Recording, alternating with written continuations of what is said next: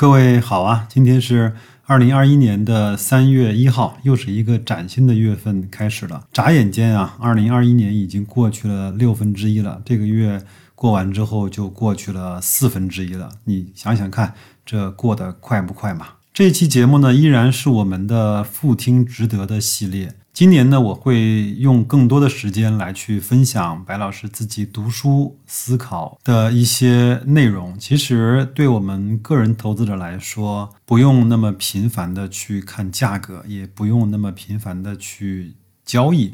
我们更多的是应该不断的去修正和优化自己的投资理念，不断的去寻找更适合自己的投资方法。不断的去调整自己对投资的看法以及持股的心态，所以大量的时间应该用来学习，应该用来把自己最核心的那些工作也好、业务也好、时间也好，把它给分配好。那么这一期呢，我们还是把段永平《雪球访谈录》的汇编版本啊，有一个小的部分叫。段永平对投资的理解这个部分有一些很有意思的观点，我们分享给大家。段永平呢，在这个部分啊，开篇就说，其实价值投资呢是所谓投资的唯一一条路，不存在什么捷径，更不存在什么窍门。如果你想走轻松的路，我保证它比艰难的路更长和更痛苦。他呢又提到了一本书啊。叫《穷爸爸和富爸爸》这本书呢，说来也巧，这个应该是我在两千年左右的时间吧，也是阅读的，应该是为数不多的对我的这种财商啊，包括对投资的理念有很大影响的一本书。段永平说，如果初学投资的人。觉得巴菲特的东西一时不好懂的话，那可以先看看这本书。甚至我认为这个是对孩子的财商教育是一本非常非常好的书。他说：“假设呢，你有一万块钱，也就是那种一时半会儿用不到的闲钱，你应该怎么办呢？那那个时候你有可能有以下的几种选择：第一个，在床底下挖个洞，把它给埋起来。”那么二十年后呢？这一万块钱还是一万块钱。第二个呢，存在银行或者是买国债，假设平均的利息是百分之六，那么二十年之后呢，大概是三万两千多块钱。那或者是你去投资标普五百。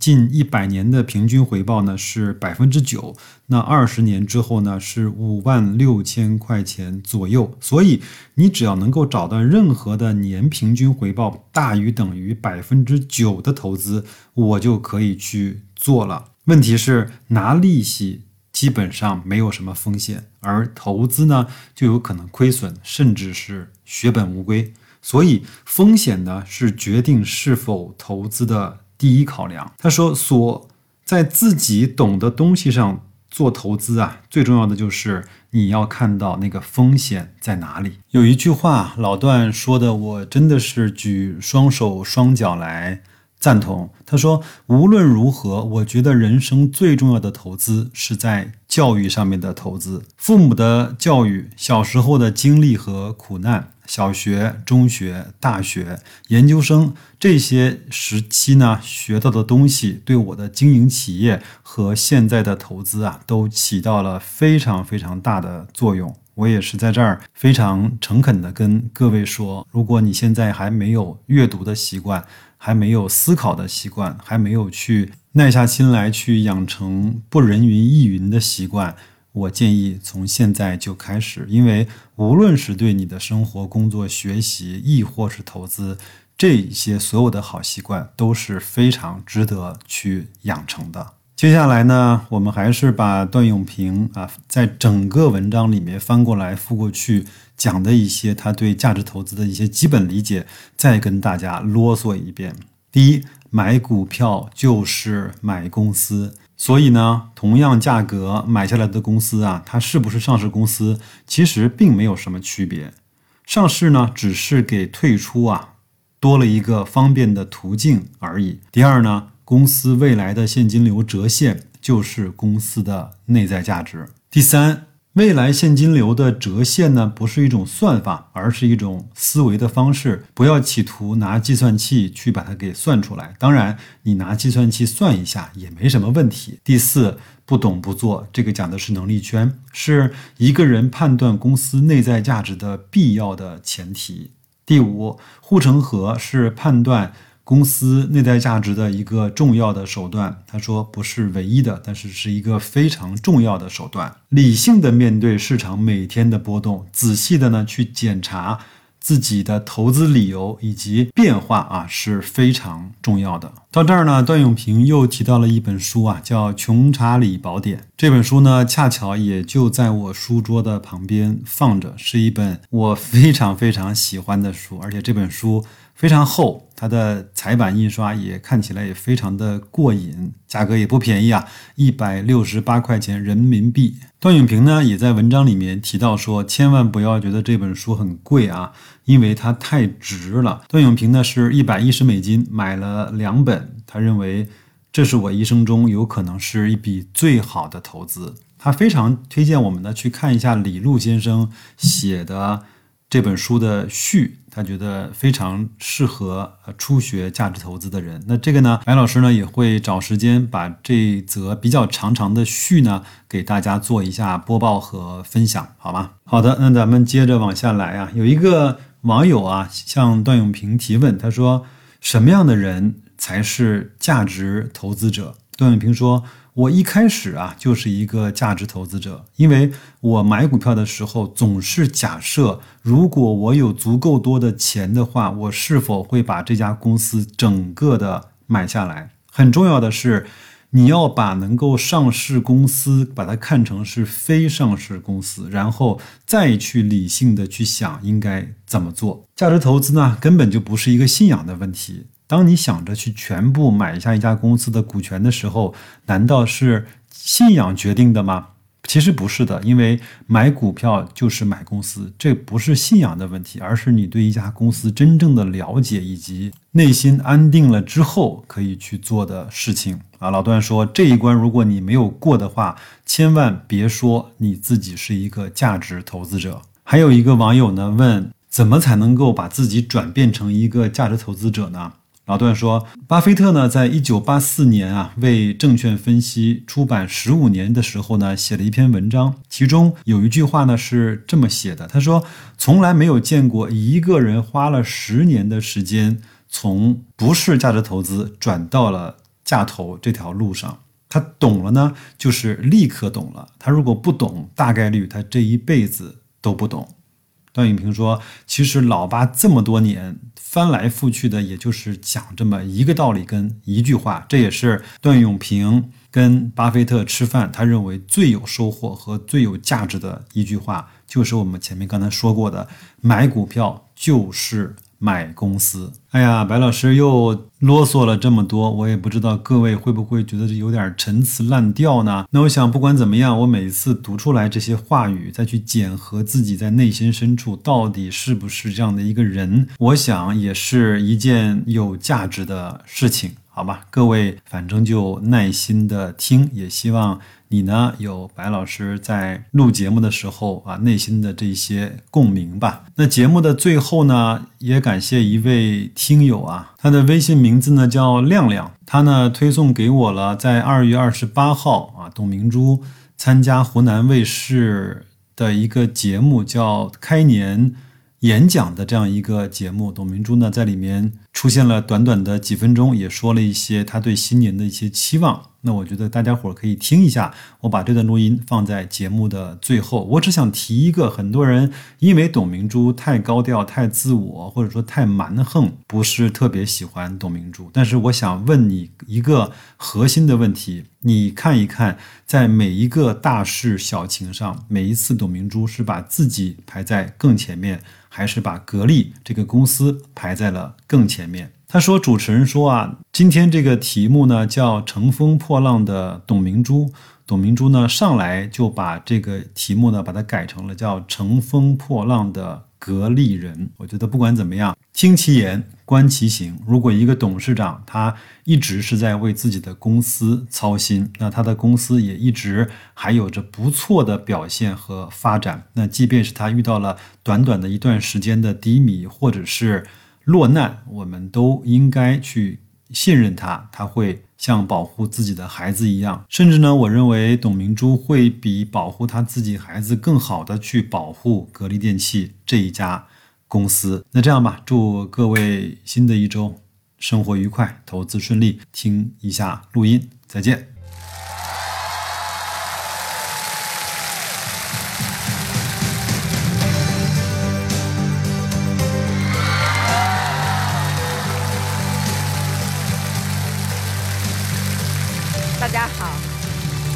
是董明珠。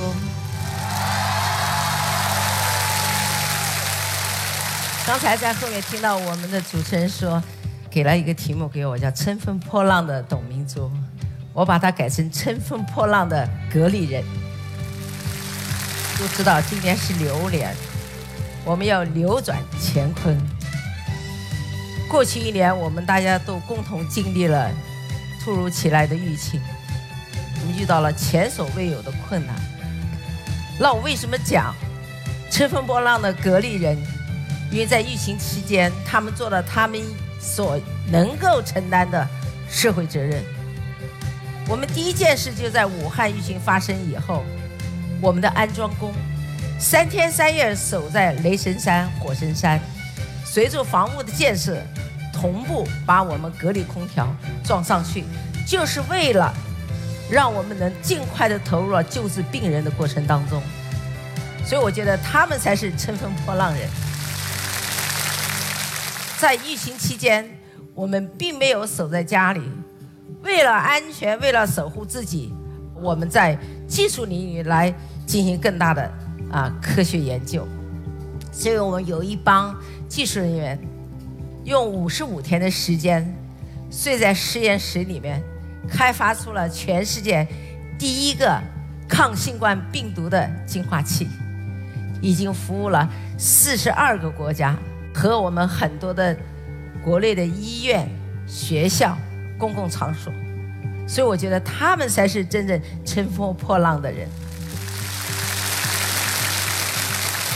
在疫情发生以后，我们专卖店遇到重大的挑战，没有人上门。我们也不能到客人服务于我们的消费者，也不能为他们上门。那我们就在思考，在新的疫情发生以后，我们的生活方式在发生变化，我们应该怎么办？这就是刚才我们主持人说的，通过直播的方式，把格力的用科技创造的生活，给人家带来的健康和呵护，用直播的方式。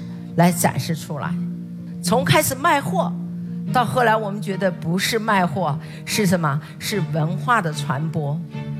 我们希望我们的工业制造带动一方的成就，同时我们希望我们不断的用制造，让中国能成为真正的强大的中国。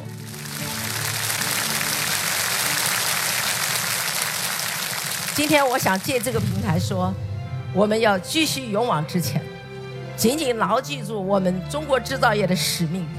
我们要按总书记“人类命运共同体”的目标，在“一带路”上让我们的企业发光，让我们企业为全球做出贡献。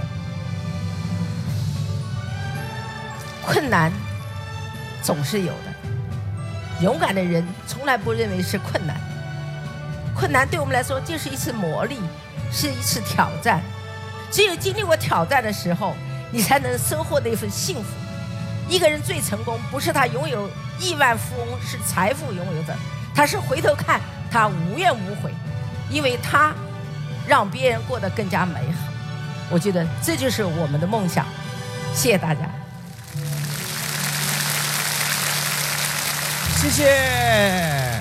谢谢我们的这个董姐啊，其实我们今天头条的创作者也有很多很多问题想要来提给您。来，前方，我们来看一看。哎，我们来看一下啊，三一博士有请。Hello Hello，董老师好，各位主持人好。那我想请问一下，现在我们很多家庭家用电器已经比较完备了，那家电的价格也变得越来越亲民。以往很多昂贵的电器都卖出了白菜价。那我想问一下，您对家电产业的未来会是一个什么样的判断呢？他说啊，现在很多家用电器都卖出了白菜价，请您来算一下家用电器的未来会是怎样？这应该是很多消费者心里的一个问题，对您来说。对对对，但是我是认为，就是科技改变生活，科技给我们带来新的生活。比如说，我们五年前的空调和今天的空调比，对，那你五年前的空调可能一年的电费要五千块，但今天的新的空调只要两千五百块。它就是给我们带来了一种消费的成本的降低，这是第一个。实惠第二个呢，关键是我们的技术发生变化。有时候我们心想，哎，空调什么好啊？风大好。对，啊后来有一个企业说无风感，嗯，但是我觉得都不科学。空调必须要有风，你要解决这风的问题。就是我们只要有风，但是我又不受到伤害怎么办呢？就是我们做到的，空调必须有风，但是风不吹人。哦，对，这技术要不断的去升级，啊，所以这个是非常重要。那么我们现在想的就是，特别在当下，我们在大量的消耗资源来改善我们的生活。我们现在创造新的技术，不要消耗资源来改善我们的生活，这就技术要升级。对，对，所以技术是没有止境的。嗯，对。谢谢您。我们看看这边，啊，这边有一个名字啊，特别奇怪，神奇啊！叫狗剩。峰哥好，主持人好，明珠老师好。我们知道现在新消费赛道啊蒸蒸日上，也就是这个直播电商，很多的视频创作者都想往这个直播电商上发展。您有没有什么经验要介绍给他们？您做了十几场了，嗯，呃，只不过你要说，如果说我纯粹讲我讲经验，其实我真的没有什么经验。但是我不管做什么事，我觉得诚信是第一要素。特别在当下是个互联网的时代，很多我们都在虚拟的这个状态当中，你根本看不到实物。是。其实这些年轻消费者他都是很可爱的，他信任你，甚至我们有人看到一个明星，觉得哎呀，这个明星肯定就是对的，但买回去就完全不是那么回事了。叫货不对版了，啊，对对对对，在这个时候，你看给别人带来的是一种失落，是或者是一种嗯伤害对。啊，所以我觉得这个是非常重要的。第一呢，善用自己的影响力；第二呢，一定要增强自己的诚信力。